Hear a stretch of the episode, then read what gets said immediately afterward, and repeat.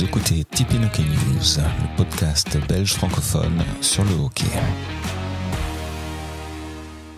Ce podcast est réalisé avec le soutien de Spargo Communications, votre partenaire pour vos activités de communication visuelle et digitale.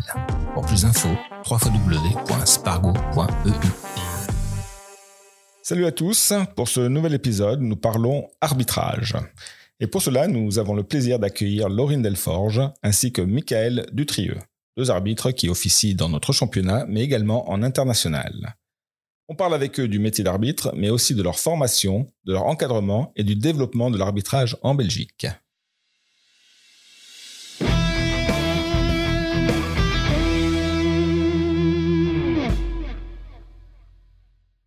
Laurine, Michael, bonjour et, bienvenue dans le podcast. Euh, alors, on va rentrer tout de suite dans le vif du sujet.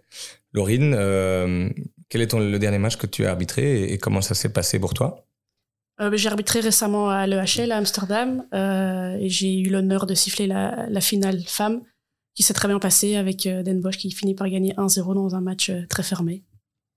Michael, ton dernier match? Hier, euh, hier à l'Héraclès, euh, en DH euh, en Belgique, avec Pauline Kuipers, donc une jeune arbitre en DH, messieurs, et contre contre le Léo. Et un match un peu bizarre dans le sens où je crois que le, Léo a un peu joué à se faire peur, mais chouette parce que l'Héraclès a, y a joué sa carte à fond. Et donc globalement, non, non, un très chouette match à siffler et, et, une chouette expérience toujours avec une avec une jeune collègue. Euh, Laurine, ça veut dire quoi un, très chouette match à siffler? C'est quoi les éléments qui font que on ressort d'une rencontre en se disant ah ben c'était vraiment bien? Euh, bah, Déjà, si on évite les commentaires, on est toujours content. Euh, et puis voilà, quand on a on a senti qu'on a fait un match euh, plein, euh, qu'on n'a pas trop de regrets, qu'on a eu euh, voilà, une bonne paire d'arbitres sur le terrain, où on s'est bien senti à l'aise dans la communication et, et, dans les décisions qui sont prises. oui, plus, plus globalement, quand on est content de soi finalement. Comment on évite les, les commentaires, euh, Michael? Bah, Plusieurs choses. Il y, a, il, y a, il y, a, deux aspects. Il y a vraiment la gestion technique, euh, voir les fautes, siffler les fautes. Euh, et puis après ça, il y, a le management autour. Il y a vraiment gérer le match, gérer les émotions, gérer ses émotions, gérer les émotions des joueurs. Et donc, c'est quand on fait quand on est bon sur les deux, tableaux, qu'on arrive à, éviter les commentaires et, et, et, éventuellement avoir des bons commentaires. Parce que c'est parfois très agréable aussi, c'est pouvoir sortir d'un match et s'entendre dire, voilà, la paire d'arbitre a été bonne aujourd'hui. Et ça, c'est quand même agréable. C'est un, équilibre difficile euh, de bien gérer sans être peut-être beaucoup trop strict, sans être trop sympa non plus, parce que bon, forcément, il faut pas être ami avec les joueurs et tout faire pour avoir des bons commentaires parce qu'on a été gentil. C'est un équilibre difficile à gérer, ça, ça demande beaucoup de, de quoi? D'expérience? On dit toujours, voilà, le, le, le, plus important pour un match, c'est de garder le, le meilleur flow possible, euh, de savoir quand intervenir et surtout quand ne pas intervenir. Euh, donc oui, je, dis, toujours, l'arbitrage, c'est pas une science exacte, c'est un art. Il faut vraiment arriver à savoir euh, quand siffler, quand ne pas siffler, quand il faut manager une situation ou juste limite faire semblant de pas l'avoir vu. Euh, donc oui, c'est, c'est clairement un équilibre difficile à atteindre. Mais c'est tout ça qui fait l'intérêt du, l'intérêt du job, en tout cas en ce qui me concerne. Et ça vient avec l'expérience, clairement. Euh, euh, je lisais un article récemment, les, arbitres de première ligue en, football prennent des décisions 300 fois par match. Donc, décision, ça veut pas dire forcément coup de sifflet, ça veut dire ne pas décider de ne pas siffler, comme, comme dit Lorine. Mais je crois qu'on doit pas être très très loin dans, le hockey, parce qu'on va, en termes de temps de jeu effectif, on est plutôt plus ou moins, la même chose. Et donc, c'est en effet, c'est, quand intervenir, quand ne pas intervenir, et, euh, garder ce, ce, bon équilibre, en effet, entre être euh, assez présent que pour pouvoir manager le match et assez absent que pour mettre le focus sur le jeu, sur les joueurs, parce que c'est ça qui nous intéresse. Quand dans un match, euh, comme des joueurs et des joueuses, on peut être en difficulté, vous pouvez pas aller malheureusement sur le banc, euh, souffler 30 secondes et vous remettre dans le match après. Comment est-ce qu'on gère ça quand on sent que on, perd un petit peu le fil du match et que ça commence à partir dans un sens qu'on n'aurait peut-être pas anticipé ou qu'on qu'on veut pas quoi? Je pense qu'on a tous des techniques un peu différentes. Euh, il y a des techniques pour rester euh, mentalement présent en tant qu'arbitre, donc euh, on se concentre sur soi-même. en ce qui me concerne, moi, je vais essayer d'être encore plus proche de la phase par rapport à ce que je fais d'habitude quand je sens que je perds un peu le fil. Et puis c'est aussi un, jeu d'équipe, hein, l'arbitrage. On est deux sur un terrain, donc il faut non seulement être bien avec soi-même, mais aussi sur la même page avec son collègue. Et donc quand on sent que le match dérape un petit peu, ben, on va essayer justement de mettre le focus sur, euh, sur la, la, la gestion d'équipe encore plus euh, et d'être vraiment à deux sur le terrain pour, euh, pour être sûr que les cinq minutes qui, qui arrivent ensuite soient, soient les meilleures possibles. C'est là, où la, radio nous aide beaucoup aussi. Hein. Donc, typiquement, en, dans les plus hautes divisions en Belgique et en international, on a vraiment cette aide de la radio où on peut travailler en équipe. Et en effet, on a chacun nos petits, nos, trucs. L'idée, c'est d'être un peu plus rapide sur le coup de sifflet, de laisser peut-être un peu moins d'avantage, question de se remettre un peu dedans, d'être d'être conscient aussi qu'on est un peu moins bien et, du, coup il faut en effet être un, peu plus un peu plus peut-être un peu plus strict à ce moment-là question de pouvoir rentrer dans le match et c'est, euh, mais c'est clairement une, des difficultés quand, on lance un arbitre en DH. Euh, c'est pour tout un match. Quand on lance un joueur en DH, on va le faire jouer euh, pendant une saison. Il va être 16e joueur, il va jouer quelques minutes par match, prendre de l'expérience, s'entraîner. Quand on lance un arbitre en DH, c'est dur. C'est très, très, très, très dur. Et quand en DH ou dans n'importe quelle division supérieure, et tout à coup, voilà, on le lance pour tout un match. Ça, c'est, ça s'apprend et, malheureusement, la, gestion de ça, ça vient avec l'expérience. Et l'expérience, on ne peut pas transmettre l'expérience. Et donc, voilà, c'est, c'est, ça fait partie de la beauté de l'arbitrage aussi, c'est que voilà, c'est une donnée qu'on a en plus. Par rapport au fait d'être d'être le plus cohérent possible euh, l'un et l'autre sur les sur les décisions, euh, bon, on parlera peut-être de l'international un peu plus tard, mais au niveau belge, euh, est-ce que vous sentez que par exemple les nouveaux arbitres qui arrivent en DH ou autres est-ce que est-ce que c'est vraiment cohérent? Est-ce que est-ce que vous avez régulièrement soit des discussions entre vous, soit beaucoup de feedback sur euh, voilà les points clés et tout le monde doit être cohérent là-dessus quoi, ce qui est vachement important quand même entre deux arbitres? Oui, alors on a évidemment des briefings de début de saison, de mi-saison et de fin de saison pour essayer d'être le plus aligné possible. Euh, je parle ici en Belgique. Euh, après, on a aussi euh, des petites conversations qu'on va avoir entre nous, voir, écoute, euh, voilà, j'ai sifflé ça ce week-end, euh, quel est ton avis? Cette phase s'est passée dans mon match, est-ce que tu aurais sifflé la même chose, oui ou non? Donc ça, c'est plus voilà des, des, des conversations qu'on va essayer d'avoir ensemble, l'un avec l'autre. et après, voilà, L'avantage en Belgique, c'est qu'on se voit assez régulièrement. Euh, et c'est le gros désavantage qu'il y a en international, par exemple. C'est que là, en international, euh, tu arrives au tournoi, tu, découvres tes collègues la veille du tournoi, et le lendemain, tu dois arbitrer avec une personne que tu n'as jamais vue. Euh, donc l'alignement est plus compliqué. C'est une autre difficulté au niveau international, mais au niveau belge, oui, on a en effet ce, ce briefing de début de saison, souvent avec tous les arbitres, toutes divisions confondues. Euh, les briefings de, avant playoff sont, sont peut-être plus targetés par division, etc. Donc là, c'est déjà plus relevant pour tout le monde parce que c'est difficile de, sur un panel très très large d'arbitres d'être relevant pour tout le monde. Et euh, mais voilà, mais je, en effet, je crois qu'il y, y, a un manque à ce niveau-là euh, d'encadrement de, de, la part euh, de la fédération ou de voilà au niveau de l'arbitrage. Euh, on n'est pas encore assez cohérent. Et, euh, il, y a, plein de choses qui sont en train de se mettre en place au niveau de la fédération pour justement faire une, bibliothèque de clips vidéo pour essayer de, dire voilà, sur cette phase-là, c'est cette décision-là qu'il faut prendre. Le problème, c'est qu'il n'y a pas deux phases qui se ressemblent, que le point de vue de la caméra n'est pas toujours le point de vue de l'arbitre. Et donc, ah, voilà, il y, a, il, y aura toujours une part de, subjectivité. De, de, voilà. Mais c'est, mais c'est clairement un des points sur lesquels il faut qu'on travaille. Et c'est probablement un des points les plus, les plus euh, sensibles au niveau, des, au niveau des commentaires des joueurs, etc., qu'on qu reçoit, c'est qu'on n'est parfois pas cohérent au, au sein d'un match, mais alors en plus, au, cours de plusieurs matchs et au cours d'une saison, c'est extrêmement compliqué d'être cohérent. Je pense qu'il y a aussi eu quand même pas mal d'évolution quand tu vois l'accès qu'on a maintenant euh, aux plateformes vidéo, ce qu'on n'avait pas avant. Donc on, on, voit les matchs de nos collègues, on voit nos propres matchs, on peut clipper des situations, les échanger. Donc il y a des progrès qui sont faits. C'est clair qu'il y a encore beaucoup de travail. Et on, parlait de la, enfin vous avez la comparaison tout à l'heure avec euh, le fait de jouer et d'arbitrer. Quand tu joues, tu, tu es avec ton équipe trois fois par semaine, quatre fois par dans certains dans certains cas. Et quand tu es arbitre, ben voilà évidemment on se voit beaucoup, mais pas assez. Mmh. Non, c'est sûr. Et, et, ça restera. Et je je, ne demande pas d'avoir trois entraînements semaine en tant qu'arbitre. Je crois qu'il n'y a pas beaucoup d'arbitres qui le feraient. Mais, euh, mais clairement, je crois qu'il y, y, y, y, a un énorme progrès qui a été fait. Et il y a encore du progrès à faire. Est-ce qu'il y a comme dans les équipes nationales jeunes, euh, ils, doivent, ils ont un certain nombre de principes offensifs, défensifs vraiment euh, pour le hockey, et qui est, qui est commun à toutes les équipes nationales? Est-ce que dans, dans l'arbitrage aussi, il y a vraiment, au-delà des règles qui peuvent changer aussi, euh, est-ce qu'il y a vraiment des principes où on vous dit ça, c'est les trois trucs, on doit tout le temps le retrouver parce que sinon, ça va pas fonctionner. Quoi. Il y a des, je suis pas sûre qu'ils sont communiqués officiellement comme ça, mais il y a certains, euh, je vais dire, euh, building blocks que, que, chaque arbitre doit avoir pour pouvoir euh, être aligné dans une division supérieure. Donc, par exemple, en U14, le fait d'avoir un bon coup de sifflet ou d'une bonne gestuelle, ça va être non negotiable.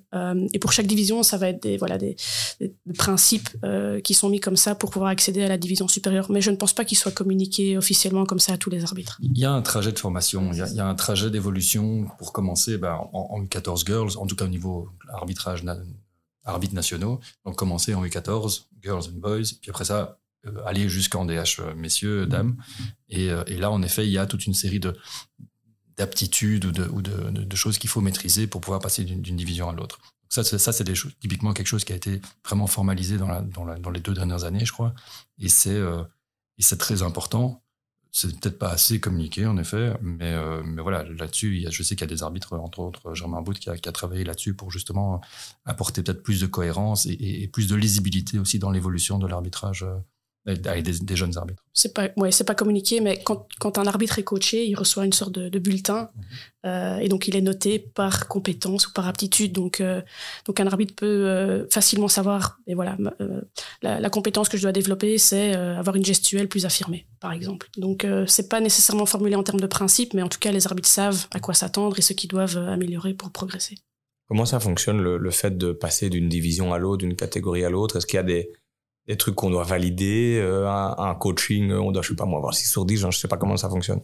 C'est euh, aussi quelque chose qui a été revu ces dernières années. On a, il y a des rapports de coaching. Euh, il y a un, un un, examen pour devenir arbitre national. À ce moment-là, on est arbitre national jeune. Il y a un, un examen pour passer senior. Donc ça, c'est deux déjà les milestones qu'il faut qu'il faut passer.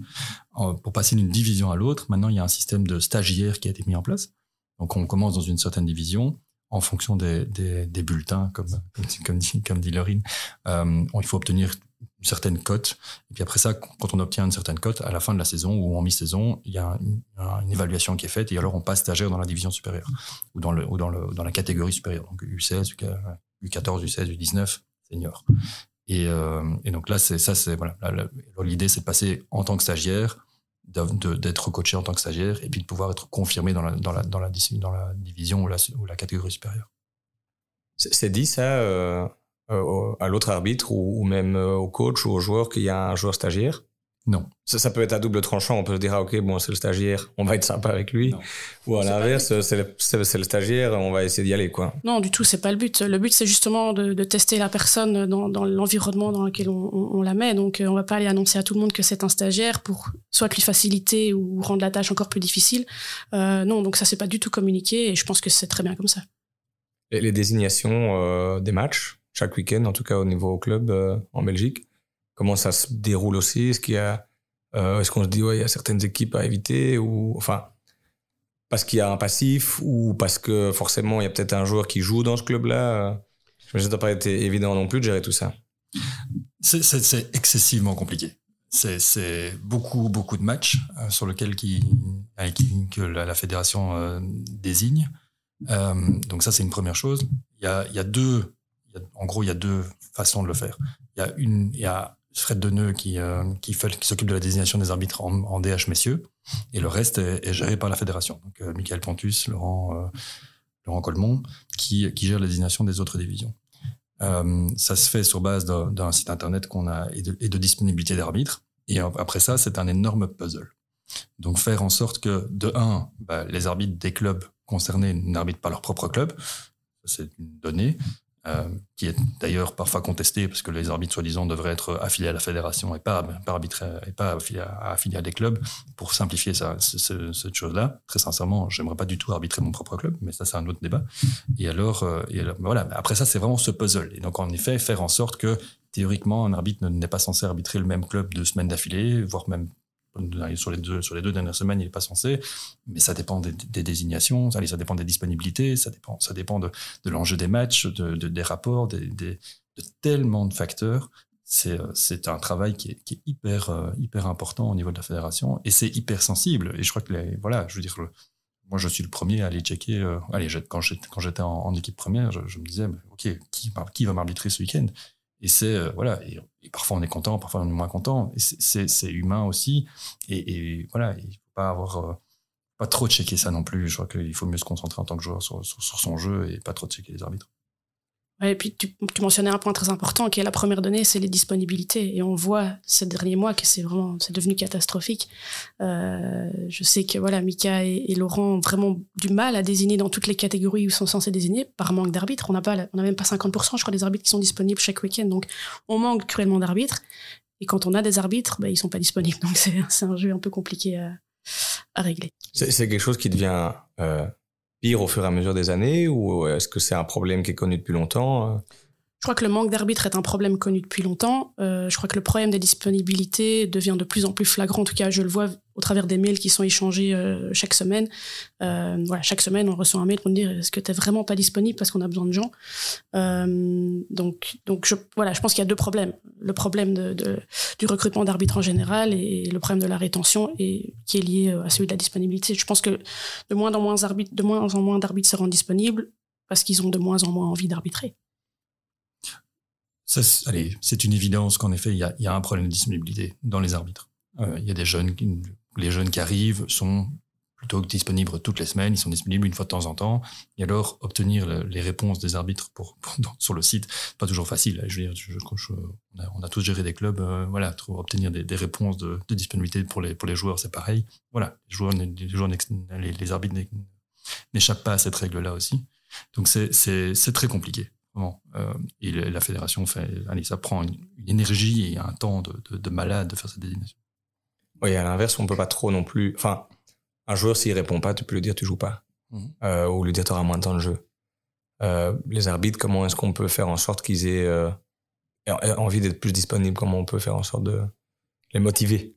Je, je, crois qu'il faut rendre les conditions pour arbitrer beaucoup plus intéressantes. Je, je, prends, je prends un exemple tout bête. Et c'est le nerf de la guerre pour, pour, pour, pas mal de, de recrutements aussi. Moi, quand j'ai commencé à arbitrer en jeune, c'était un très très chouette euh, argent de poche en plus. J'étais relativement jeune, je m'étais dit, bah voilà, j'entraînais, je, coachais, et puis, puis on, m'a parlé de l'arbitrage, je m'a dit, bon, en fait, c'est pas si mal. C'est pas si mal, c'est bien payé, c'est sympa, et, en plus, ça prend moins de temps que, que, d'arbitrer coacher, euh, que, que d'entraîner de, coacher. Et donc, vraiment, je me suis dit, OK, eh ben, la, la rémunération des arbitres n'a pas évolué dans l'IOTA depuis 12 ans, sauf que à présent, on est taxé. Donc en fait, elle a diminué. Elle a diminué de 10% la, la rémunération. Alors on a tous parlé d'inflation euh, cette, cette, dernière année. Je veux dire, voilà, je veux dire, il faut instantanément que la fédération et c'est pas forcément la fédération, c'est pas la fédération qui paye les, qui paye les arbitres, c'est les clubs. Tous les, frais d'arbitrage sont directement refacturés au club. Et donc il faut que les clubs fassent et que la fédération fasse son, son boulot et que les clubs acceptent que en fait il va falloir rémunérer mieux, mieux les, arbitres. Et donc, si on met un cadre, et on parle de rémunération, mais on parle de, beaucoup plus de, choses, c'est mettre en place des choses autour de l'arbitrage pour attirer plus de gens. Faire en sorte que on soit mieux encadré, que ce soit mentalement, tactiquement, euh, au niveau de la rémunération. Mais c'est, c'est pas forcément le point principal pour selon moi.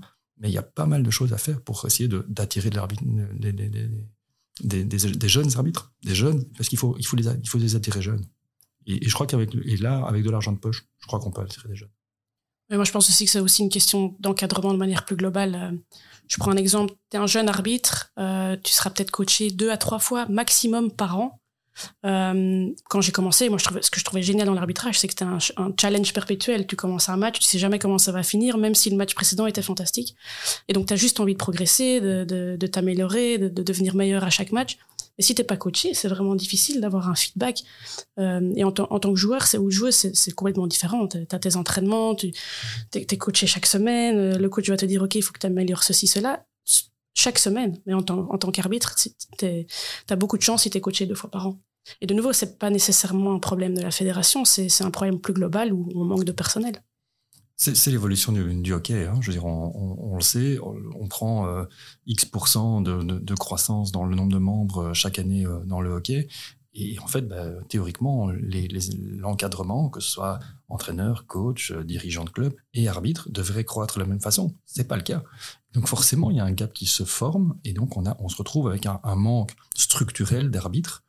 Et là, on parle d'arbitres nationaux, mais c'est dans les clubs, c'est la même chose. Hein. Trouver des arbitres c'est un, un, un, job full-time pour la plupart des managers de, de toutes les équipes euh, de, des U7 jusqu'à la, pas la DH, parce que la DH, c'est des nationaux, mais, mais c'est terrible. C'est très, très compliqué. Est-ce que vous observez ou la fédération a peut-être des discussions avec d'autres sports? Prends par exemple le football, alors c'est peut-être pas non plus le meilleur exemple, mais j'ai des amis qui jouent en ABSA, qui est quand même une ligue assez amateur. Euh, et chaque semaine, ils ont un arbitre. Alors, alors est-ce que c'est le meilleur arbitre sur Terre? Peut-être pas. Mais il y a des personnes qui sont officielles. Et donc, je ne sais pas si vous, vous avez déjà eu des discussions avec des arbitres d'autres sports par rapport à ce problème de comment se fait-il qu'on n'a pas assez d'arbitres? Alors, si maintenant, si c'est juste l'évolution du hockey euh, qui a été trop rapide en tout par rapport au nombre d'arbitres potentiels et que ça va s'équilibrer au fur et à mesure, je ne sais pas si vous avez déjà discuté, vous, avec d'autres euh, arbitres d'autres sports par rapport à ça j'ai déjà eu quelques échanges, euh, des tables rondes, etc., euh, notamment au niveau de la, du côté euh, néerlandophone.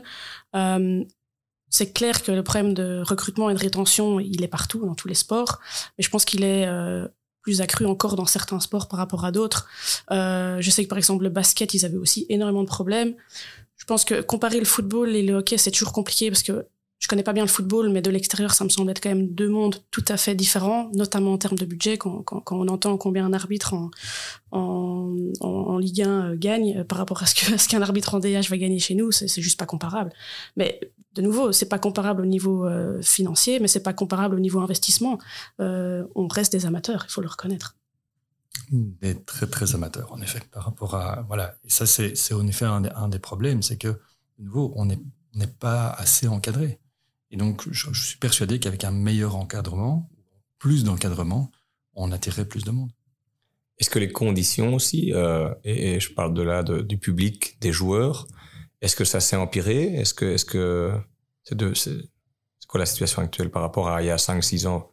C'est difficile de comparer. Moi, je, suis persuadé que l'évolution du hockey euh, en termes de membres l'évolution du hockey en termes de pression financière, parce que maintenant il y a quand même commence à y avoir des enjeux en DH, etc., font qu'en effet c'est c'est pas mieux qu'avant, disons ça comme ça. Est-ce que c'est vraiment bien pire? C'est difficile à dire, mais en tout cas c'est certainement pas mieux. Et en effet, au bord des terrains, on a des on a des des, des, parents, des, des, supporters qui parfois mettent une pression à, à, leurs enfants et sur les arbitres qui, qui, est, qui est intolérable. Et, et je veux dire, pas compliqué hein, en termes de rétention d'arbitres. Euh, un arbitre qui, euh, qui se fait euh, confronter parfois physiquement à la fin d'un match, bah, il n'a pas forcément envie de revenir la semaine d'après. Et je, peux, difficilement le blâmer. Donc oui, il y, a, clairement des choses à faire. Et là, je crois que la fédération a quand même pris certaines mesures qui vont dans le bon sens.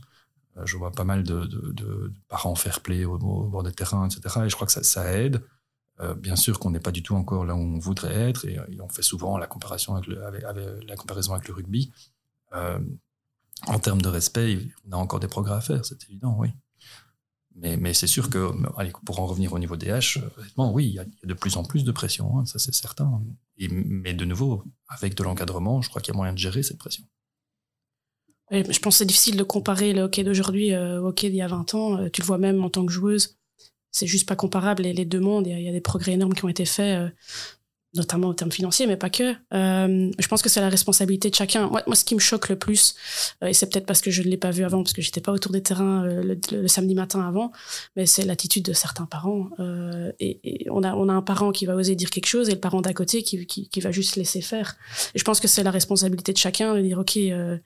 J'ai mon fils ou ma fille qui joue, euh, j'ai euh, mon, mon, collègue parent qui, qui est pas très content, et je vais aller lui dire, euh, voilà, je veux aussi prendre la responsabilité de, de, dire quelque chose et de faire en sorte que, que, que certains commentaires ne, ne, se répètent pas.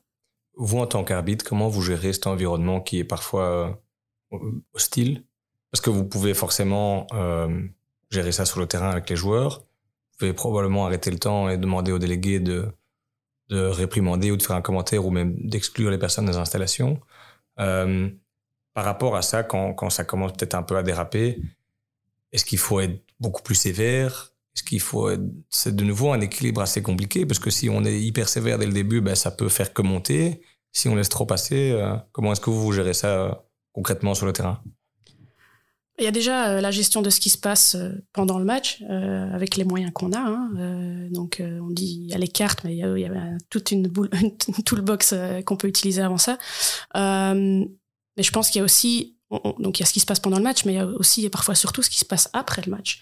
Et c'est surtout là qu'on a beaucoup moins d'armes en fait, parce que la seule arme que nous on a en tant qu'arbitre, c'est de faire un rapport. Et puis le rapport, il, il est envoyé quelque part. Il disparaît dans les méandres. voilà, et, il se passe, euh, s'il se passe quelque chose, généralement c'est euh, voilà, une demi-mesure. quoi. Je, pense, et c'est un avis tout à fait personnel, mais je pense qu'on doit être beaucoup plus sévère quand un rapport est fait. On doit juste oser prendre des sanctions beaucoup plus sévères, comme ça se passe au rugby d'ailleurs. Au rugby, quand un, un, rapport est envoyé, ils ont une échelle de sanctions, et, et la personne qui est concernée par le rapport, c'est limite à l'avance ce qui va se passer. Et en Belgique, c'est un peu euh, la roulette russe, quoi, et souvent, il se passe juste rien. C'est, en effet, il y a beaucoup de choses en, dehors et après. Maintenant, sur le terrain, on a déjà tellement de choses à gérer sur le terrain que de gérer en plus des parents qui commencent à, hurler sur, les, sur nous ou sur, les enfants, c'est pas toujours facile. Alors ça m'est arrivé une fois d'arrêter un match de DH et de tendre mon sifflet à quelqu'un qui venait de me hurler, mais juste dans mon oreille quelque chose, et je lui dis tiens, voilà, prends mon sifflet et, prends, et fais le job. Et là, tout à coup, bizarrement, silence radio et on a pu continuer le match et il a plus rien dit. Il est venu s'excuser après. Donc, ce que je trouve aussi la bonne attitude. Mais, euh, mais c'est sûr, on a, on a très peu d'outils. Je veux dire, quand on voit au, football, ils ont des, caméras sur les, tribunes, etc. On en est à des années-lumière de ça. Donc, on va devoir gérer encore cette situation-là. Et très honnêtement, je suis pas sûr que ce soit aux arbitres de gérer ce, qui se passe en dehors du terrain. On a déjà largement de quoi faire sur le terrain quand on voit euh, les difficultés auxquelles on est, Est-ce que ça a beaucoup d'influence qui se passe en dehors du terrain? Alors forcément, ça peut un peu déteindre sur les joueurs. Hein. Quand il y a un public qui est vachement chaud, un, joueur peut aussi euh, vite monter dans les tours. Ça a beaucoup d'influence, pas tellement ça au final. C'est aussi pour moi de nouveau une question d'expérience. Euh, au début, on va se sentir un peu déstabilisé. Euh, oh mon dieu, j'ai entendu quelque chose que j'avais préféré pas entendre derrière moi. Euh, avec l'expérience, on apprend à, avoir une, ouïe sélective euh, et à entendre ce qu'on a vraiment envie d'entendre. Euh, mais voilà, c'est une question d'expérience. Et, et c'est là tout le problème, c'est que souvent, comme, comme Mika disait, les arbitres commencent, ils sont jeunes, on les expose assez vite, rapidement, parce qu'on est en manque d'arbitres. Donc fatalement, ils ont des matchs où directement ils sont tout seuls lancés avec un club umpire et ils se retrouvent au milieu du village sans personne pour les soutenir. Donc, euh, donc c'est clair que ça participe au problème de rétention. C'est une évidence, vraiment une évidence. Et c'est étant qu'on. c'est un cercle vicieux. Hein. Plus, plus il va y en avoir, plus moins on aura d'arbitres. Moins on aura d'arbitres, moins on pourra faire le tri au niveau qualité. Plus ça va s'empirer, plus les critiques seront là. Et ça, ça ne va faire qu'empirer. Donc je crois qu'il faut qu'on en effet, il y, a, une atmosphère autour des matchs qu'il va falloir améliorer et ça ne fera qu'améliorer tout le reste derrière. Au niveau international, il y a, beaucoup de différences que vous remarquez avec le, public, peut-être pas tellement, mais les joueurs. Est-ce que c'est beaucoup plus calme? Est-ce que, est que ça peut être aussi vite tendu qu'en match? Est-ce qu'il manque aussi des, arbitres en international? Est-ce que, est que la situation est comparable entre ce que vous vivez euh, euh, chaque dimanche euh, ou quand vous arbitrez en Belgique? Est-ce que quand vous arbitrez en international? Je pense pas. Je pense que euh, en international déjà généralement le public est un peu plus loin, donc euh, donc on l'entend moins. Et avec les joueurs, ils savent qu'ils n'ont pas le droit à l'erreur. Ils sont ils sont filmés euh, avec 16 caméras autour du terrain. S'il se passe le moindre geste qui aurait été pas perçu pendant le match, ils, sont sujets à, un problème disciplinaire après le match. Donc, euh, donc les joueurs. A pas en Belgique, ça, ce que tu disais par rapport ben, au rapport. En Belgique, ça se fait via rapport, mais il y a moins d'évidence vidéo, évidemment. Euh, donc c'est toujours euh, mon, allez, mon opinion contre la tienne. Euh, donc c'est un peu euh, en Belgique, on n'a on pas les moyens de faire ce genre de choses. En tournoi, les joueurs sont au courant qu'ils doivent respecter un certain règlement, un certain code de conduite, et que s'ils le font pas, ils vont être sévèrement punis derrière. Euh, j'ai déjà eu l'occasion de participer à ce qu'on appelle donc des disciplinary hearings et euh, je peux t'assurer que les, les, joueurs, ils arrivent, ils ont la tremblote. Hein. Euh, et toi aussi, parce que t'es pas à l'aise. C'est limite un mini tribunal. Excusez-moi, par rapport à la vidéo, justement, vous recevez jamais les, les images des, des images des, des, clubs? Parce que tous les clubs filment, donc. Donc ça, c'est quelque chose qui a, qui a, comme disait Laurine, a, a été une grosse amélioration sur la, on l'a reçu quoi, il y a depuis maintenant 3-4 ans. On a une plateforme euh, auquel on a accès, tous les, tous les arbitres de, DH, messieurs, dames, et euh, depuis cette saison-ci, je crois, D1 la, messieurs, D1, messieurs aussi. Parfois. D1 dames aussi Parfois, ouais. Et euh, donc en gros, y a, on a accès à une plateforme avec tous les matchs. Et donc c'est un, une plateforme gérée par la fédération qui upload tous les matchs de tous les, de tous les matchs de DH, messieurs, dames, plus les matchs de D1 apparemment. Et, et donc là, il y a moyen de partager des clips, etc. Donc vraiment analyser nos matchs Euh, donc ça, c'est ça, c'était une, une, grosse amélioration. Mais de nouveau, mais pas pour les sanctions ou pour euh, pas du tout pour les sanctions. Donc jusqu'à jusqu'à peu, je sais que j'ai pas d'update, mais jusqu'à peu, je crois qu'il y avait même pas la possibilité d'utiliser une vidéo dans un dans pour faire un rapport. Pour euh, voilà, donc parce que les arbitres peuvent le faire sur base de ce qu'ils ont vu, pas pas sur base de vidéo. Mais les clubs n'ont pas le droit de le faire sur base de vidéo non plus. Donc ça, ça c'est pour moi un des problèmes. Je ne sais pas si ça a évolué depuis, depuis que je, moi j'ai eu la dernière update, mais, mais clairement, c'est quelque chose qui, qui, pourrait beaucoup nous aider. Ce qui serait intéressant aussi euh, en termes de, de, développement, on parlait de cette plateforme euh, appelée Huddle. Pour le moment, c'est un peu euh, l'exclusivité des, arbitres du top, hein, des HD1. Mais combien de fois je vais pas coacher un samedi matin et je vois que au moins un club filme le match, mais après il faut courir derrière les vidéos. Tu, tu, demandes au coach, on te dit oui oui, mais finalement tu la reçois jamais. Euh, et c'est bien dommage parce que pour les, pour les arbitres jeunes, c'est vraiment là-dessus, enfin, c'est un outil de développement super euh, efficace parce qu'ils voient ce qu'ils font pas bien ou ce qu'ils voient bien, ce qu'ils font bien et, ce qu'ils doivent, euh, ce doivent améliorer. Donc, ça, c'est plutôt un appel à tous les coachs de matchs jeunes. Si vous avez des, images vidéo de vos matchs, essayez de les partager un maximum avec les arbitres qui sont là. Ça va vraiment les aider. Complètement d'accord avec toi. pour moi, un des soucis aussi, c'est que une fois que tu as la vidéo, il faut encore pouvoir l'utiliser. Et ça, c'est quelque chose où aussi on manque un peu de, soutien. Euh, je veux dire, nous, on a appris à utiliser la vidéo, à analyser un match, comment est-ce qu'on fait, etc. Et quand on donne accès à, un arbitre en disant, voilà, voilà 70 minutes de match, débrouille-toi, bah, c'est pas facile en fait. Et, donc là aussi, je, ne pourrais pas imaginer une équipe euh, en, national ou quoi qui, qui, euh, qui, n'a pas un analyse vidéo ou qui, ou qui n'a pas quelqu'un qui aide les joueurs à faire une analyse de leur match, eh ben c'est quelque chose qui, qui nous, n'existe pas dans l'arbitrage. Si, si, on revient au niveau euh, international, on parlait des désignations dans, dans les clubs, enfin dans, dans l'arbitrage club. Comment ça se passe aussi les désignations euh, C'est un sujet aussi sensible et compliqué qu'en club? Ça a combien de temps là? C'est pire. Euh, non, il y, a donc les désignations sont faites par, les, par différents comités au niveau HF ou au niveau FIH. Euh, euh, et, euh, et, donc on les reçoit des, des, des, mois à l'avance en général. et c'est un équilibre très délicat entre entre les différentes nations, les différentes personnes qu'il faut exposer, voilà, en fonction des, différentes, des différents continents aussi, quand, on, quand on passe au niveau FIH. donc c'est trouver la, bonne balance entre euh, jeunesse et, expérience pour pouvoir justement euh, euh, parce que ça c'est quelque chose qu'on n'a peut-être pas mentionné dans, les, désignations mais c'est vraiment quelque chose à prendre en compte. On, essaie de au niveau belge je sais que on essaie de mettre un, expérimenté avec un plus jeune question de pouvoir justement euh, le, plus expérimenté puisse peut-être prendre la gestion du match un peu plus sur lui et donc c'est la même chose au niveau FIH sauf que voilà je crois que il y a une dimension politique aussi, il faut quand même pouvoir le dire, euh, qui, euh, qui, qui, joue et sur laquelle la Belgique avait pris du retard il y a, des années, euh, qui qu'on est en train de progressivement rattraper. On est en train de placer des gens dans, dans, les comités au niveau FIH, au niveau HF, pour justement avoir un peu plus de, poids politique. Quand on voit la, la, place de nos arbitres masculins, entre autres, au niveau, au niveau FIH, on n'est pas du tout là où on devrait être. Quand on est, quand on a un pays qui est champion du monde, champion d'Europe, champion olympique, et qu'on voit qu'on n'a pas un arbitre masculin en Pro League, c'est pas normal. C'est, je veux dire, on a, on a soi-disant un des meilleurs euh, championnats du monde et, on, est, on est, on est sous-représenté au niveau masculin. On a la chance d'avoir Laurine, Céline au niveau Pro League, au niveau féminin, mais, au niveau masculin, on est, on est sous-représenté. Oui, c'est. Euh, T'as dit le mot, hein, il y a beaucoup de politique et c'est quelque chose sur lequel on n'a on a aucun contrôle, aucun pouvoir. Donc, euh, euh oui, ça, sera, ça fera toujours partie de l'équation, il faut l'accepter. Euh, donc ça, c'est plus pour les désignations pour un certain tournoi. Et après, il y a les désignations pendant le tournoi, où là aussi, tu as toujours un peu de politique qui joue. Euh, et là, ça, c'est quelque chose, ça me fait toujours euh, sourire, parce qu'on me dit souvent, tu vas arbitrer le HL, et quel match tu vas siffler? Je dis, mais en fait, je ne saurais pas ça avant 9h du soir la veille. Donc, c'est toujours un peu perturbant quand, quand tu expliques aux gens qu'en fait, tu pars en tournoi, mais tu aucune idée des matchs que tu vas siffler quand, euh, quand tu joues, tu sais très bien ton agenda est, programmé à la minute près. Euh, tu dois manger autant, euh, autant d'heures avant ton match. Mais ici, en, tant qu'arbitre, c'est toujours un peu à la dernière minute. Tu parlais du poids de. C'est quasiment du lobbying qu'on doit faire alors pour, pour pousser les arbitres belges qui ont le niveau Parce que c'est vrai qu'au départ, quand tu, quand tu disais on est champion olympique, etc., pourquoi est-ce que les, on n'a pas plus d'arbitres représentés au niveau international?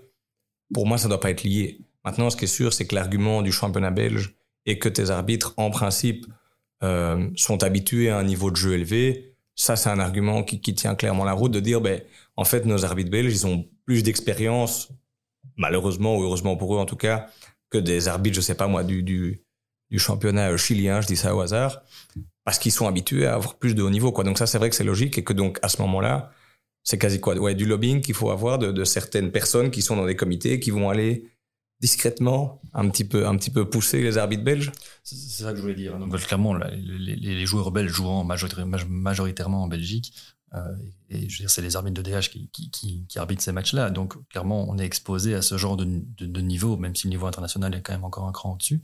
Euh, mais oui, clairement, c'est un peu du lobbying, c'est un peu du.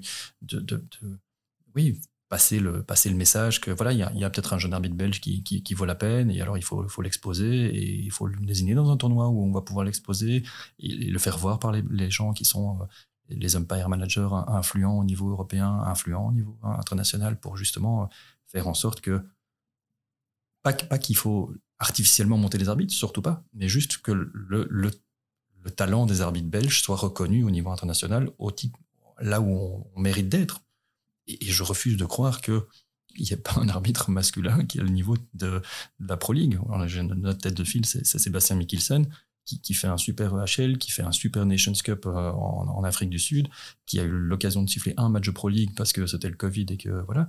Mais c'est, euh, pour moi, c'est une évidence qui devrait être en Pro League. Ouais, je pense que en tant qu'arbitre, pour, euh, pour faire, son nid en, international, il faut être au bon endroit au bon moment. Et tu as parlé de jeu influence, c'est exactement ça. Il faut être vu par quelqu'un qui a du pouvoir dans un tournoi où on est en forme. Euh, et, tu prends l'exemple de Sébastien, c'est tout à fait ça. Ici, il sort de deux très bons tournois. Euh, ce qui m'embête un peu dans cette histoire de, de, de de liste Pro League, c'est que la FIH a décidé de mettre un nombre aléatoire d'arbitres dans cette liste. On va avoir maximum, je sais pas, 33 arbitres ce qui n'a finalement aucun sens parce qu'il y, a y a énormément de matchs à couvrir. Euh, parfois, euh, certains arbitres doivent faire trois mini-tournois parce qu'il euh, manque de personnes. Pourquoi ne pas étendre cette liste à 50 noms? Il faut peut-être pas nécessairement utiliser tous les noms, mais qu'on ait un réservoir dans lequel puiser. Je ne comprends pas très bien le, la raison de vouloir absolument réduire le panel à un certain nombre d'arbitres fixes alors qu'on a... Mm.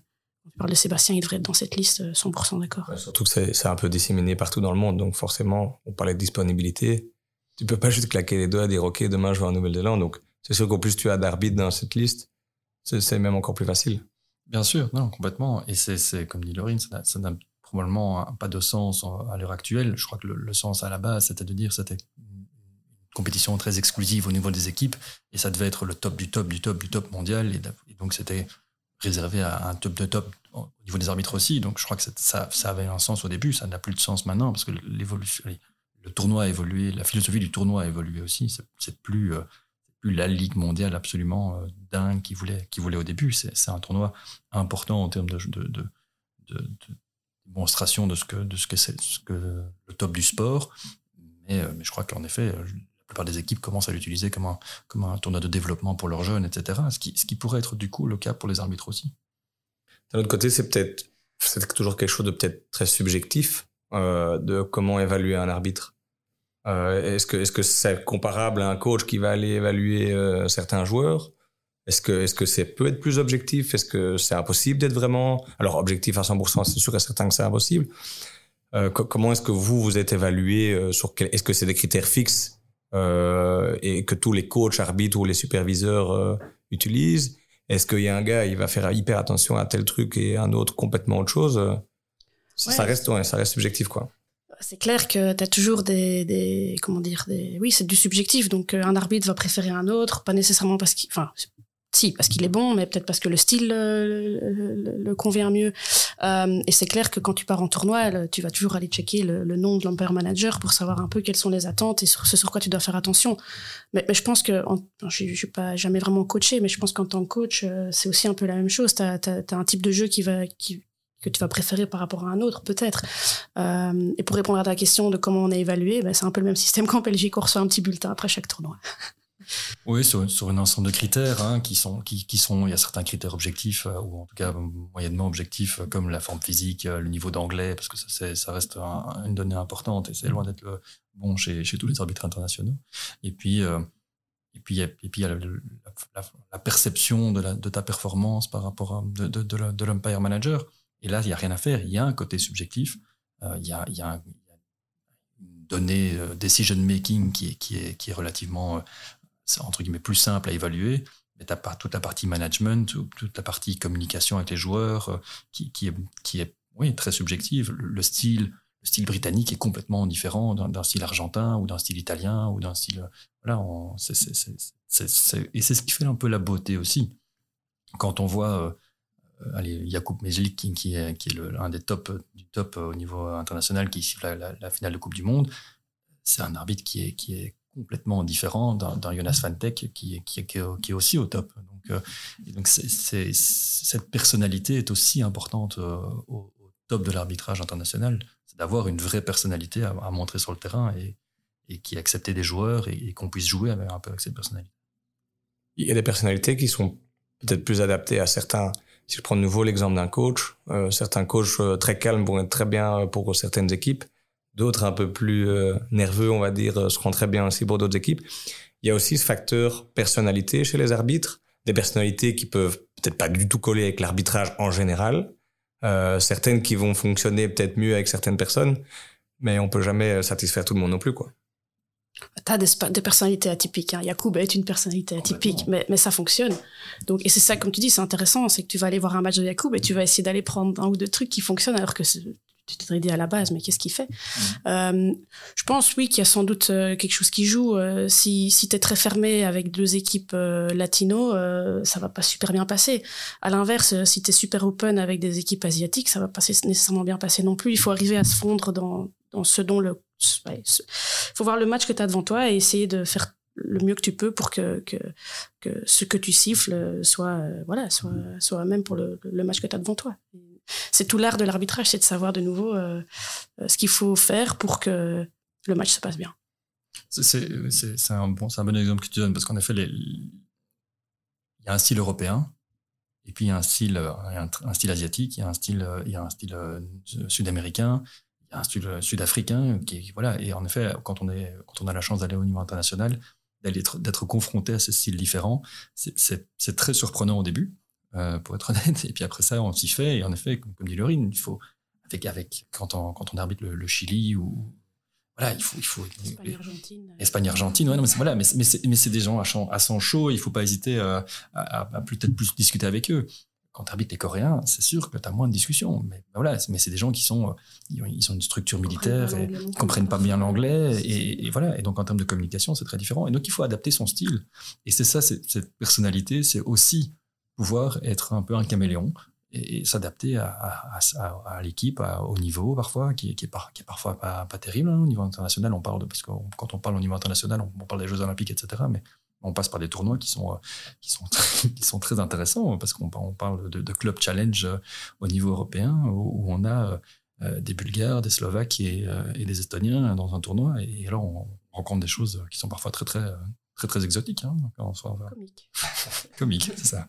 C'est parfois un jeu d'acteur presque, mais sans, sans jamais sonner faux aussi. Je crois que c'est la pire chose qui puisse arriver. Mais, mais euh, parfois des moments où vous faites un peu, pas semblant de s'énerver, mais faut montrer certaines choses pour faire passer un message tout en restant dans le contrôle. Donc, il y a un peu un jeu d'acteur quand même.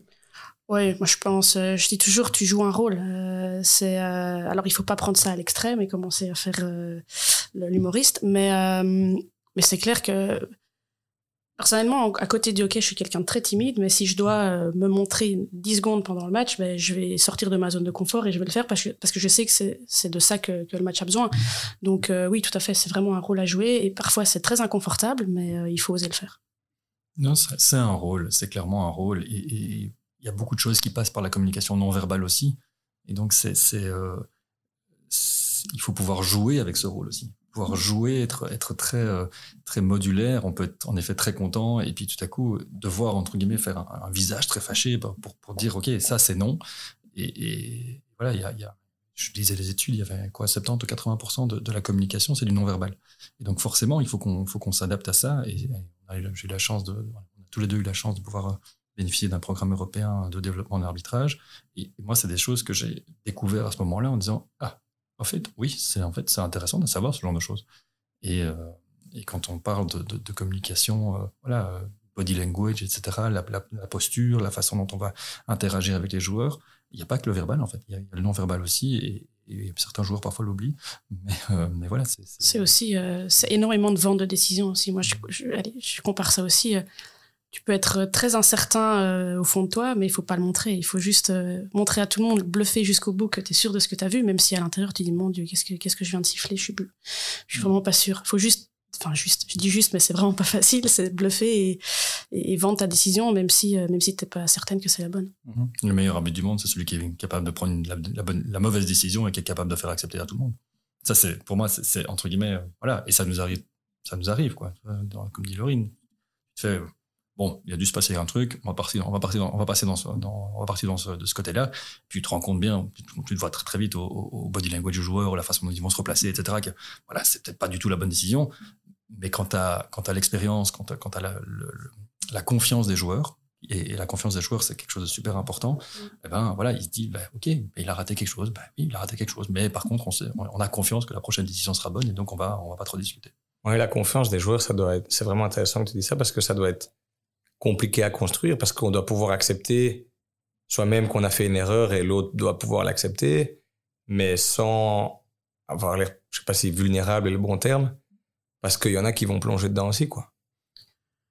Je pense que c'est nouveau un équilibre à trouver. Je pense que tu as le droit et même parfois le devoir d'être vulnérable et de dire sorry, je me suis trompé. Mais, voilà, on va devoir, on va devoir continuer. Donc, euh, je me suis trompé, je sais rien y changer. C'est comme ça. Donc, je pense que c'est aussi une force de l'arbitre de pouvoir reconnaître ses erreurs.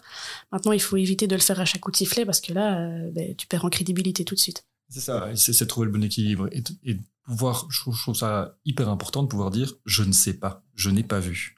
Et ça, c'est quelque chose que les arbitres qui parfois commencent, avec plein, plein de certitudes. Non, il n'y a pas kick.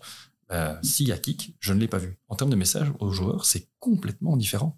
C'est euh, voilà, c'est pouvoir être en effet vulnérable. Comme dit Laurine, si ça se passe à chaque coup de sifflet, le match va bien se passer. Mais par contre, voilà, pouvoir dire, ok, ça c'est ce que toi tu as vu, c'est ce que moi je ne l'ai pas vu comme ça. C'est un message tout à fait différent de non, ça ne s'est pas passé comme ça. Non, tu as tort.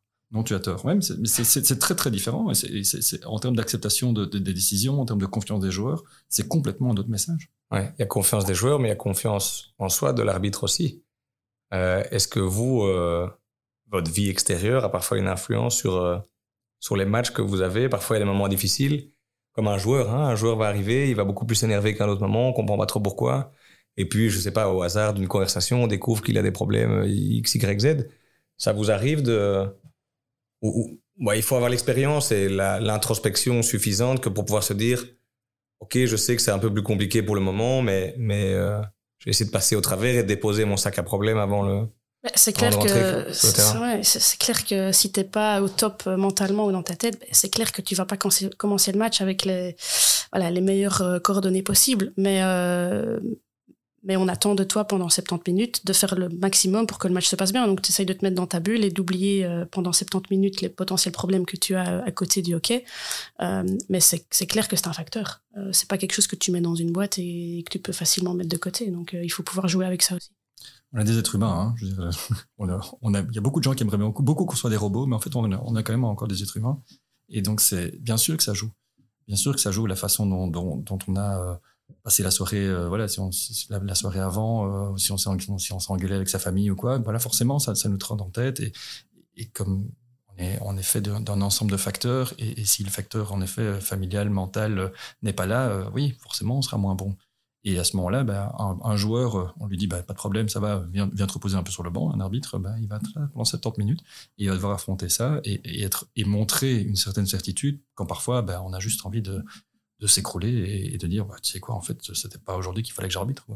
Et ça, c'est euh, c'est c'est une des énormes euh, c'est une des énormes euh, apprentissages dans l'arbitrage et c'est une, une, des choses qui qui est excessivement intéressante dans, dans, dans le développement personnel grâce à l'arbitrage, c'est cette confiance en, montrer cette confiance extérieure, d'être conscient de ses limites.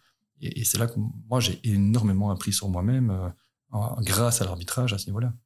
Euh, à propos de l'évolution des, règles du hockey, c'est un sport qui évolue quand même très vite. Euh, trop vite selon vous? Non. Euh, non. Je, pense justement que c'est la force du hockey de, d'oser introduire des changements qui sont bénéfiques pour le jeu. Euh, donc non, je pense que justement c'est une force en fait d'oser pouvoir euh, proposer des changements et parfois de reconnaître que ces changements sont pas bons et de revenir euh, à la règle qui était en place avant. Non, tant que ça reste dans, un, dans une logique d'amélioration du jeu et qu'il y ait quand même une certaine stabilité, par exemple dans un cycle olympique. Parce que typiquement, il faut que les équipes s'habituent aussi. Il y a toute une série de tactiques alors qui, qui se mettent en place. Et je crois qu'il faut quand même laisser l'équipe, les équipes de mettre les choses en place. Donc ça, c'est important. Euh, la règle du flic, il y a quand même eu euh, beaucoup de débats. Il y a encore beaucoup de débats. Maintenant, les équipes euh, envoient des flics euh, dans le cercle pour mettre en difficulté justement essayer de profiter de cette règle. Est-ce qu'il faut la changer? Parce que est-ce qu'il y a des règles comme celle du flic qui vous mettent vous en difficulté? Parce que c'est trop, je veux pas dire trop compliqué, mais trop subjectif ou qu'il y, y, a un tas d'éléments qui fait que ça devient quasiment impossible d'avoir la bonne décision. Le hockey est un, de nouveau, hein, c'est un sport, il n'y a pas de, il a pas de, c'est hyper subjectif. C'est pour ça que je dis toujours de nouveau, l'arbitrage, c'est pas une science exacte. Euh, et le flic en est la meilleure illustration. Je pense pas qu'il faille de nouveau changer, parce que la règle n'a finalement jamais changé, c'est l'interprétation qui a changé. Euh, et le problème, c'est que cette interprétation, on l'a changée euh, quasi systématiquement ces 4-5 dernières années.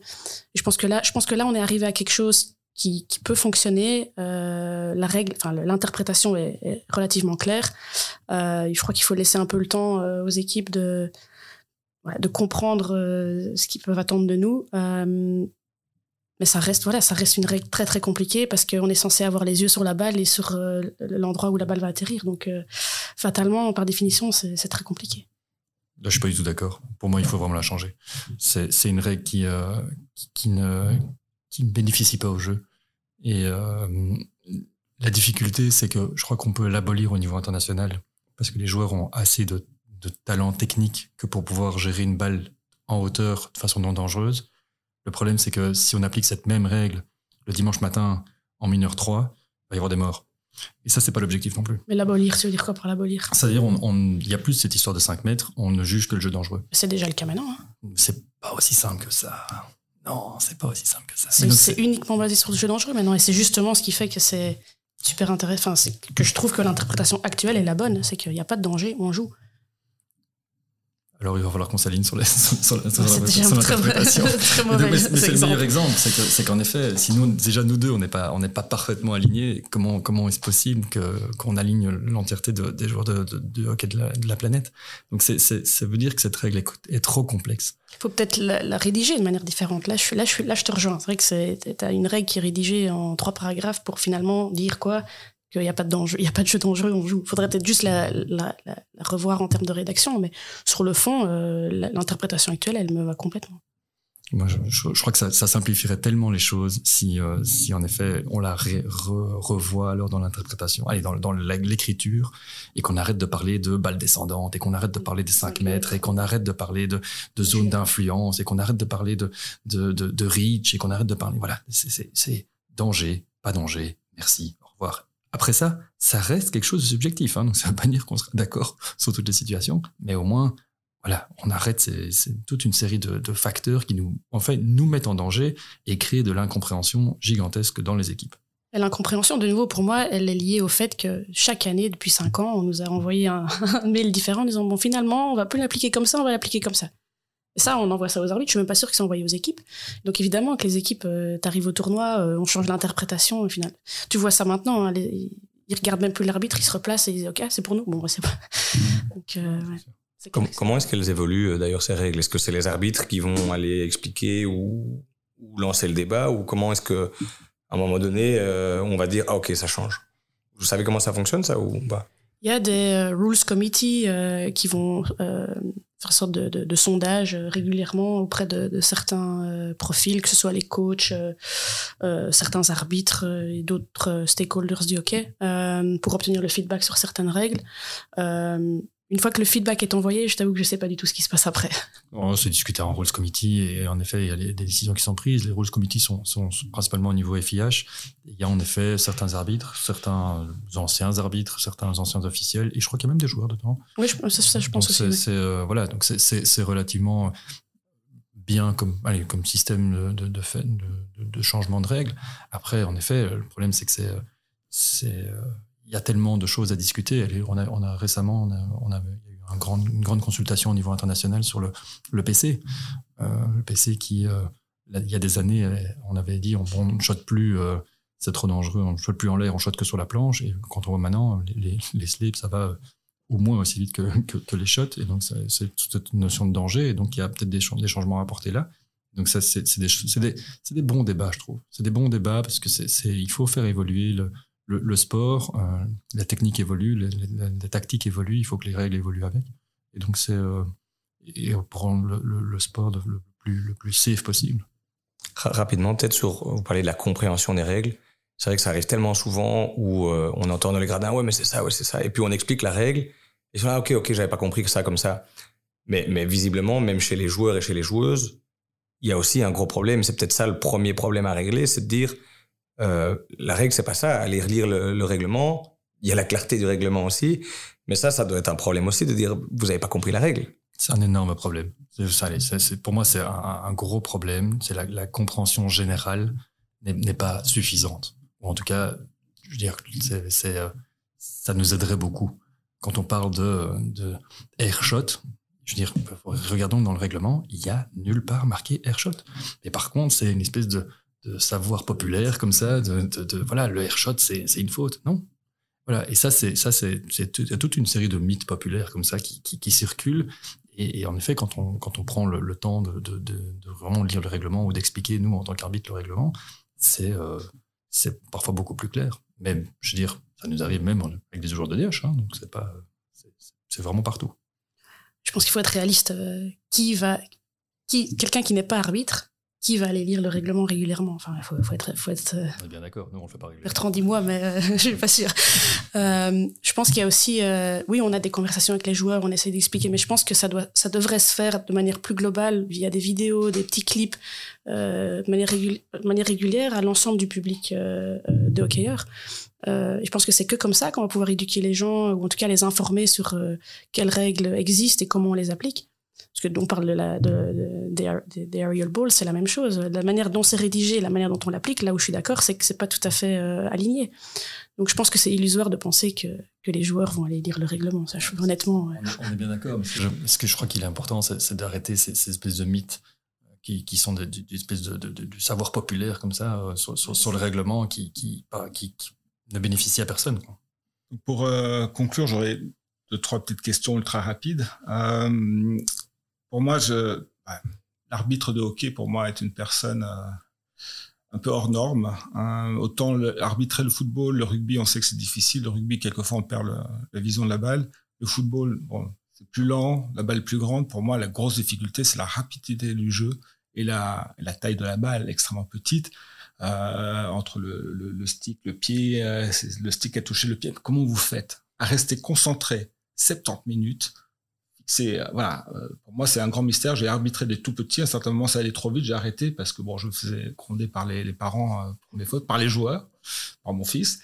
Mais honnêtement j'ai beaucoup beaucoup de mal de par ma personnalité à rester concentré en fait sur le match 70 minutes. Comment est-ce que c'est la qualité première c'est la concentration être capable d'être resté concentré pendant 70 minutes?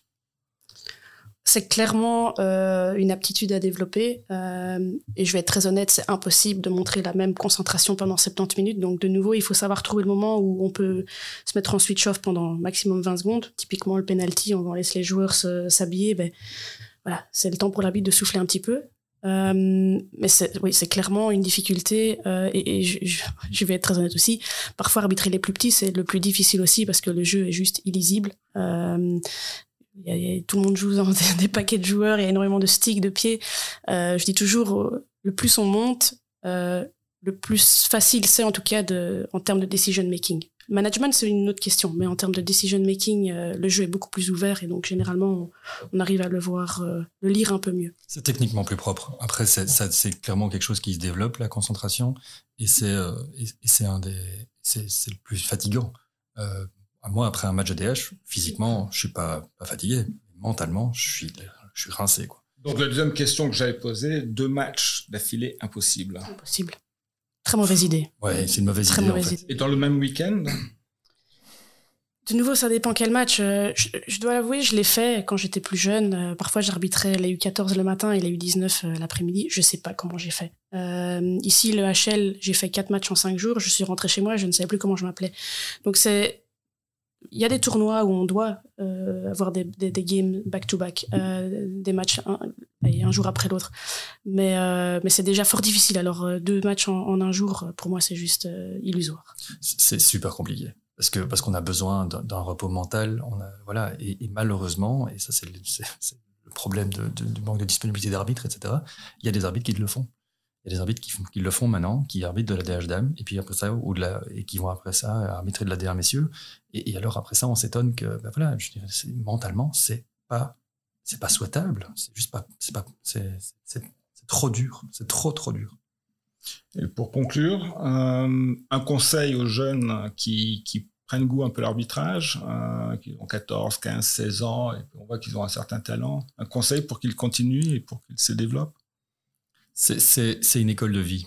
C'est une école de vie incroyable euh, sur soi, sur, les, sur le, la gestion de ses émotions à soi, euh, sur la gestion des... des, des- c'est du people management, hein, c'est pas mal de people management en fait. Et donc c'est... euh, faut euh, passer les épreuves, euh, pr- prendre, euh, prendre le, ce qu'il y a à prendre, oublier les mauvais moments parce qu'il y en aura. Euh, mais euh, mais c'est une école de vie incroyable et euh, il y, a, tellement de choses que, l'arbitrage m'a apporté personnellement que ça, vaut, ça en vaut la peine. Au final, ça en vaut la peine. Et moi, je dirais être courageux. Tu dis oublier les mauvais moments. Je suis pas nécessairement 100% d'accord. Je dirais plutôt apprendre de ces mauvais moments et oser, oser se regarder dans la glace et dire j'ai peut-être pas eu le meilleur match aujourd'hui, mais j'ai appris ceci, cela, et le match prochain, je vais faire en sorte que ce soit mieux. Je pense qu'il faut juste être courageux, oser continuer et, et voilà, faire tout pour, euh, pour progresser. En tout cas, merci beaucoup, parce que d'un, pour l'arbitrage de tous vos matchs, parce que grâce à vous, on, on a, une, on a des matchs à, à, à voir. Merci d'être venu euh, pour cette conversation très intéressante, et, euh, et à bientôt autour du terrain, en tout cas. Avec plaisir. Avec plaisir, ouais. Voilà, ainsi se termine cet épisode de Tipinoke News, le podcast. Vous pouvez maintenant continuer à vaquer à vos occupations et surtout n'oubliez jamais, le hockey, c'est une formidable raison d'être heureux.